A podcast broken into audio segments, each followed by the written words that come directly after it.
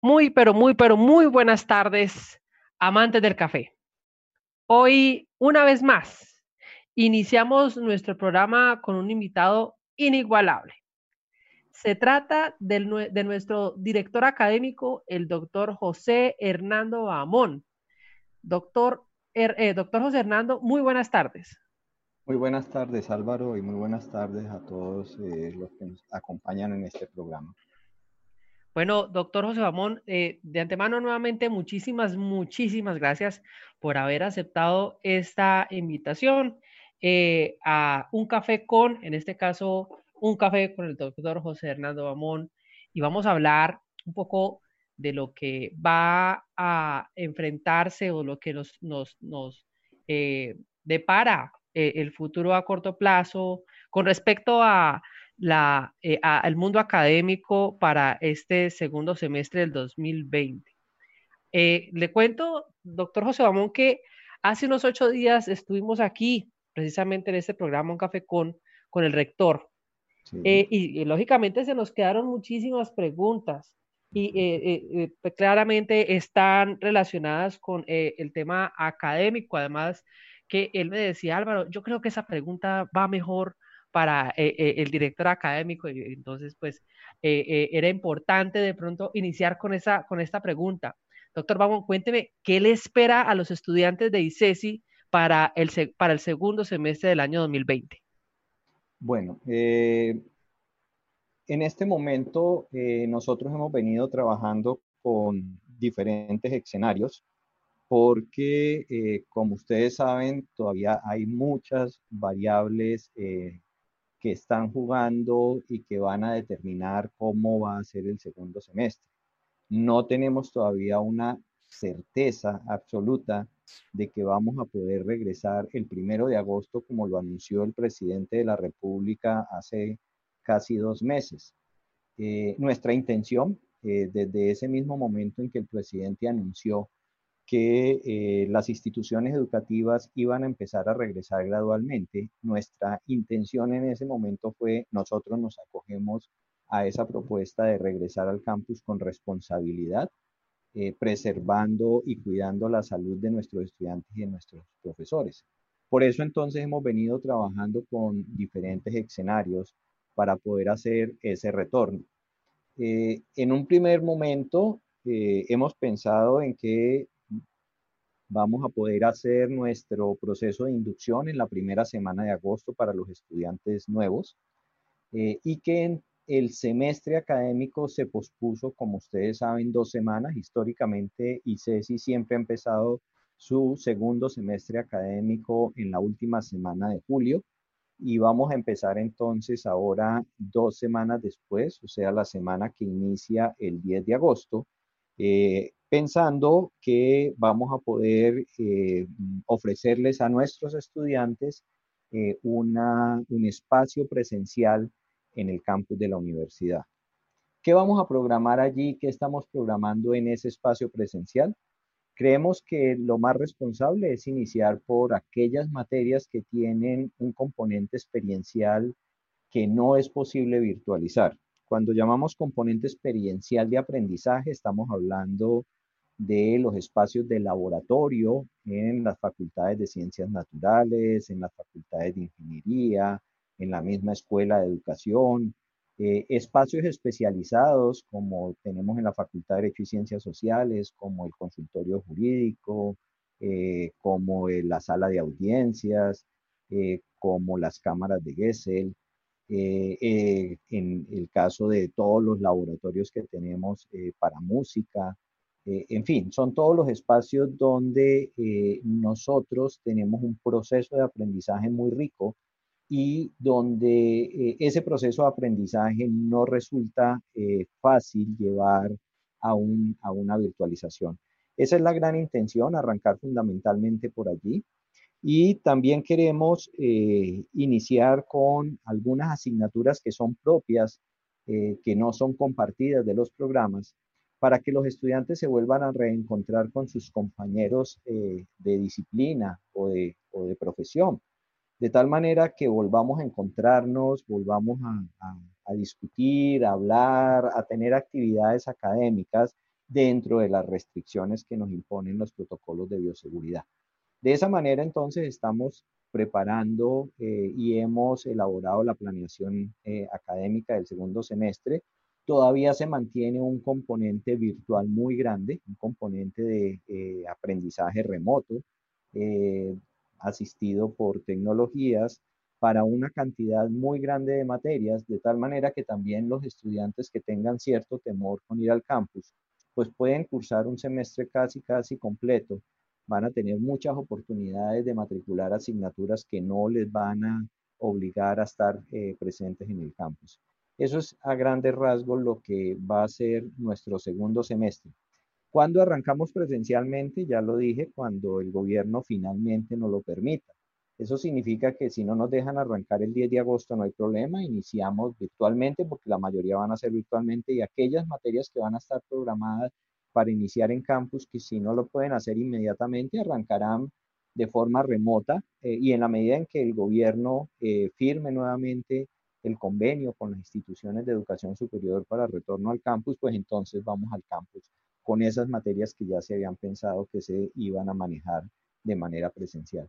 Eh, entonces, Álvaro, eso es fundamentalmente lo que estamos eh, trabajando. Los dos escenarios es todo virtual y el, otro escenario es unos componentes muy importantes presencialmente y el resto eh, de los cursos los ofrecemos de forma virtual. Doctor José Hernando, qué, qué importante eh, este aporte que usted nos acaba de hacer, sobre todo para, para todos los oyentes que seguramente son de la universidad. Cuénteme una cosa, sabemos que hace un par de, par de meses eh, o hace parte de unos eh, par de semanas más bien, eh, la universidad había firmado un protocolo de bioseguridad con la alcaldía y con la Secretaría de Salud, dándole paso sobre todo a los, los, las materias que estaban pendientes de laboratorios y ese componente experiencial que usted acaba de mencionar. Cuéntenos cómo les ha ido con ese proceso, qué, qué ha sido satisfactorio ese avance a, a, digamos, a que los estudiantes puedan desarrollar esas materias que de pronto quizás estaban como en un pendiente? Sí, o sea, fue, eh, digamos que fue eh, un piloto muy importante para la universidad. Primero para poder testear y probar que el protocolo funcionaba. Eh, no sé, pues seguramente algunos de los que están oyendo han, tenido la oportunidad de participar, pero mm, los que no han ido al campus, es importante que sepan que a partir de este protocolo, nuestros espacios eh, se han visto reducidos de manera significativa. Por ejemplo, si un laboratorio, en un laboratorio podíamos tener 24 estudiantes, en un laboratorio de ciencias naturales podían estar 24 estudiantes, hoy solo pueden estar alrededor de 8 o 10 personas. Eso significa eh, pues una, una, programación y una logística muy diferente a la que teníamos eh, antes y era importante probarla y ver que funcionaba. Eh, eh, los, los laboratorios han sido demarcados, igual que los salones de clase están demarcados, eh, con unas cintas amarillas, de tal manera de que los puestos van a estar fijos y no se van a poder mover para que los estudiantes tengan y mantengan la distancia que recomienda el protocolo de bioseguridad o el, el, distanciamiento social eh, como se llama, que nos dice el protocolo de bioseguridad. Entonces, eh, se hizo la programación con grupos muy pequeños para poder respetar estos, estos, eh, esta restricción que tenemos ahora en los laboratorios. para poder programar los grupos, hicimos un ejercicio de indagar con cada uno de aquellos estudiantes que tenían pendientes y que querían, porque esto era voluntario, o sea, lo primero que tengo que aclarar es que estos fueron prácticas complementarias voluntarias, nadie estaba obligado a hacer la práctica. Primero se indagó con ellos, se llamó a los estudiantes, se hizo un censo completo de todos los estudiantes, algunos pues se excusaron porque no estaban en la ciudad, como sabes hay muchos estudiantes que viven fuera de Cali o que llegar hasta Cali eh, desde los sitios de residencia era bastante eh, difícil, bastante limitado. Entonces sabíamos exactamente los estudiantes que dijeron que sí iban a ir. Eh, y con base en eso se hizo la programación. Bueno, las, eh, los que han podido asistir eh, lo han hecho, han podido hacer sus prácticas pero mm, lo que hemos encontrado es que mm, la tasa de participación respecto del número de personas que habían confirmado que iban fue del orden del 60%. Es decir, un 40% de estudiantes dijo que sí, que sí iba, pero después finalmente no fue. Eso pues eh, nos dice que pronto eh, todavía hay mucho temor entre los estudiantes, hay mucho temor entre las familias de desplazarse al campus y por eso también en la nueva programación hemos tenido en cuenta eso y hemos dado un poco de flexibilidad. Por ejemplo, en algunas materias que decimos, esta materia que es propia del programa de derecho la queremos ofrecer presencialmente. Entonces decimos, bueno, va presencial, pero también hay una opción virtual. O sea, aquel estudiante que dice, pues yo tengo una restricción de salud o me da miedo o no quiero todavía ir al campus, pues bueno, toma la materia, mm, el curso, el grupo, se matricula en el grupo virtual y no en el grupo presencial, atendiendo un poco pues esa, esa realidad. O sea, ofrecimos los cursos y en algunas prácticas aparecían el 40, el 45, en otras el 62, el 65, o sea, promedio entre 55 y 60. Eh, y eso pues de todas maneras es un esfuerzo grande para la universidad, pero es un sobrecosto porque estamos trabajando con grupos muy pequeñitos. Y si en un grupo de ocho personas solo me llegan cuatro, pues para la universidad es muy costoso hacer una práctica para cuatro estudiantes. Pero así todo lo hicimos. O sea, hicimos el piloto y así mismo vamos a trabajar en el segundo semestre. Por eso vamos a tener muchos, muchos, muchos, muchos grupos, porque ahora nuestros espacios se han reducido. Los salones de clase que tú conoces eran salones en algunos casos para 35, 38 estudiantes. Bueno, esos salones quedan reducidos a 13, 14 estudiantes, no más. Entonces vamos a tener grupos de 14, de 13 estudiantes y pues eso son costos importantes para la universidad.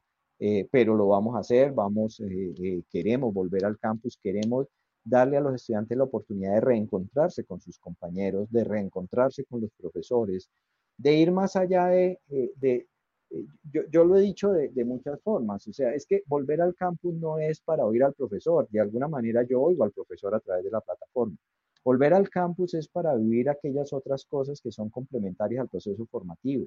Son las discusiones, son los debates, es la discusión alrededor de un café en, la cafetería, con el profesor, con mis compañeros. Son esas cosas que cuando uno está en, un modo remoto, pues las extraña un poco porque uno está todos los días es, lea este artículo, escriba un ensayo, mande la tarea al profesor, conéctese, discuta ahí un poco y listo, se acabó esta clase y sigue la otra.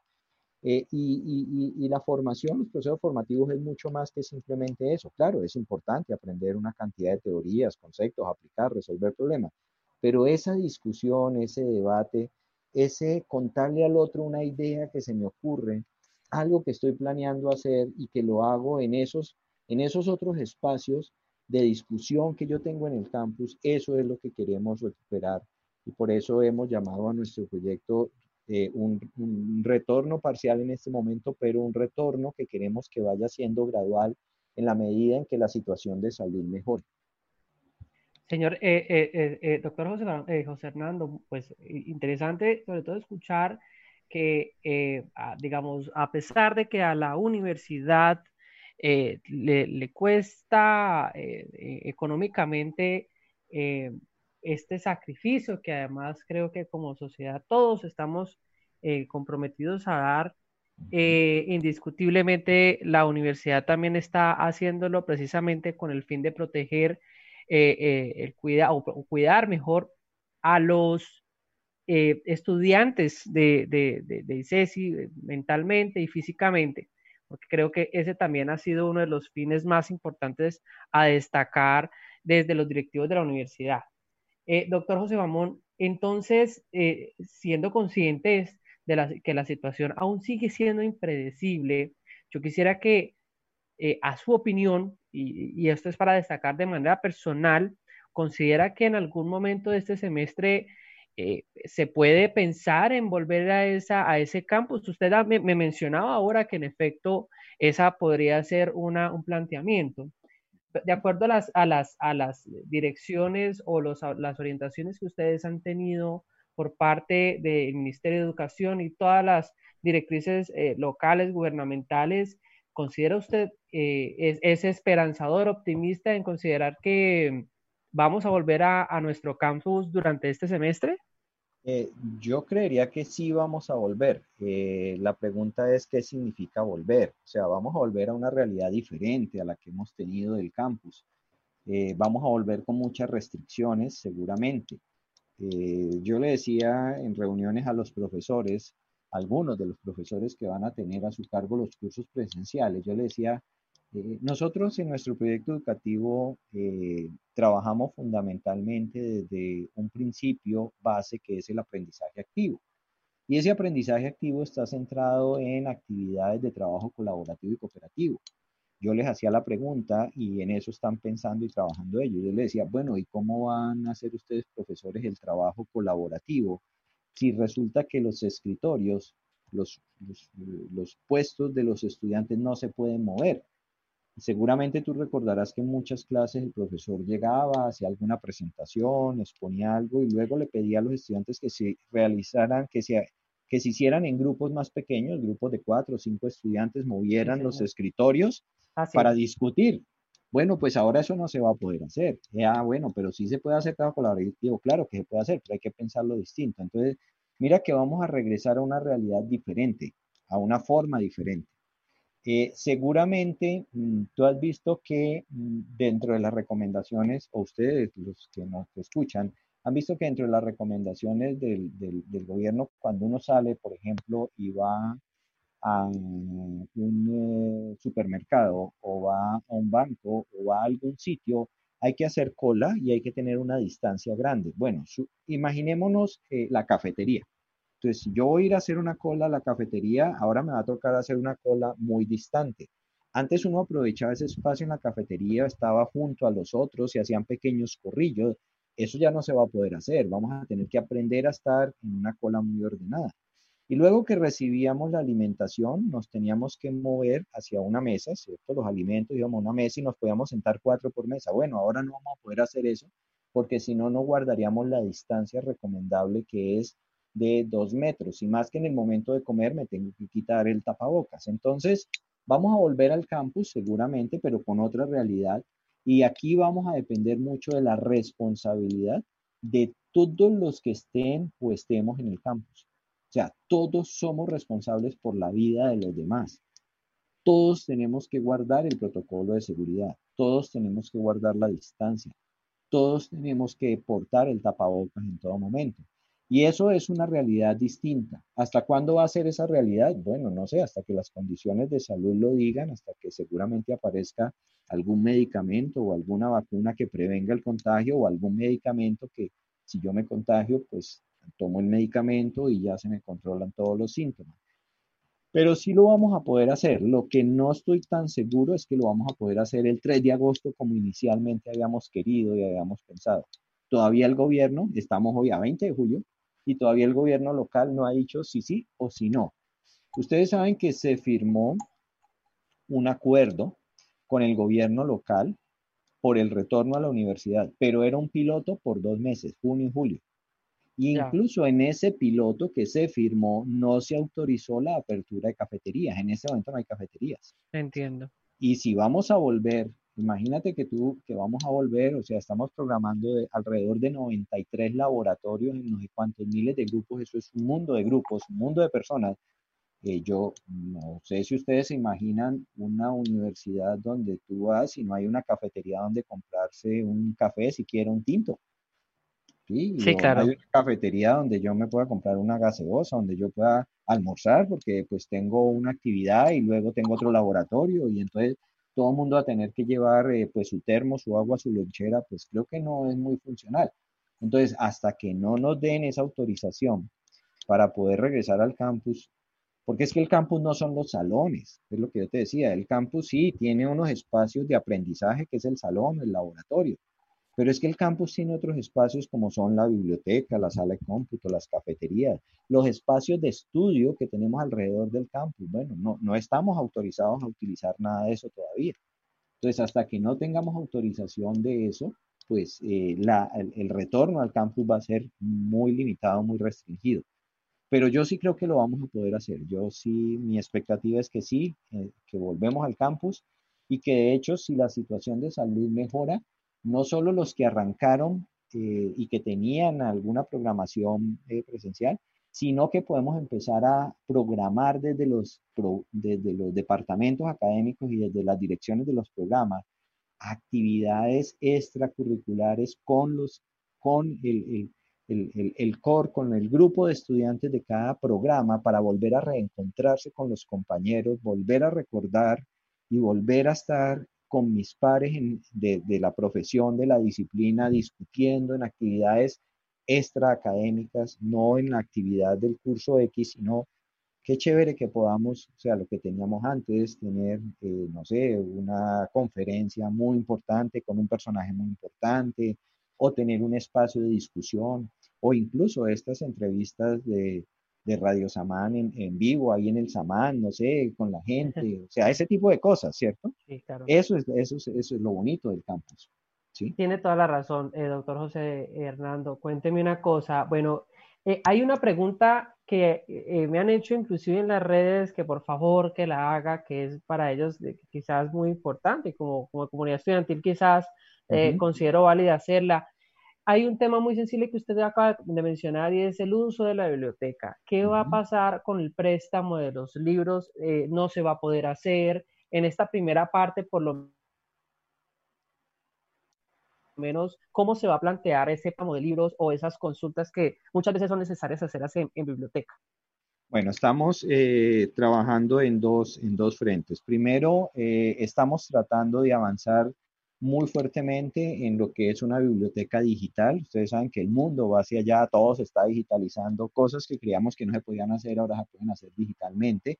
Entonces hemos venido trabajando con las editoriales para tener la posibilidad de em, adquirir eh, eh, o canjear algunos de nuestros libros que están en físico por eh, libros en formato digital que se prestan igual. Es decir, yo entro a la biblioteca, hago el préstamo, descargo el libro, lo utilizo y a los ocho días pues lo tengo que devolver para que otra persona lo utilice. Entonces estamos trabajando de esa manera, pero también estamos mirando todos los protocolos eh, y para eso el jefe de la biblioteca mm, ha estado en conversaciones con los jefes de todas las bibliotecas a nivel de universidades y del país. Él hace parte de una red de bibliotecólogos eh, que se reúnen periódicamente, lo hacían antes, se reunían periódicamente, tendría, tenían incluso un congreso que era presencial y pasaba por varias ciudades donde miraban modelos de biblioteca, servicios de bibliotecas. Bueno, miraban todo lo que se trabaja desde las bibliotecas, ellos han seguido en contacto